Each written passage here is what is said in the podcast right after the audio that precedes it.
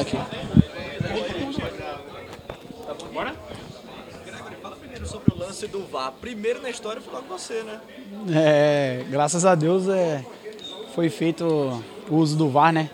É, o Daronco acertou no pênalti, mas acho que, que errou na, no cartão vermelho. Mas o pessoal lá de cima foi, falou pra ele, ele voltou atrás e deu amarelo.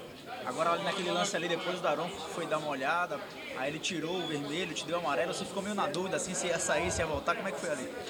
Não, o quarto árbitro falou para esperar um pouco, né? Que eu acho que eles estavam se comunicando ali. Falou, espera um pouco, que eu acho que vai voltar. Aí eu esperei um pouco, criei uma esperança ali para poder voltar, né? Para poder jogar o jogo de volta. É, Gregory, de alguma forma, a ansiedade, a sequência de jogos do Bahia que tem sido intensa, atrapalhou o tricolor ter saído com um resultado melhor aqui e tirar a pressão do jogo lá em São Paulo?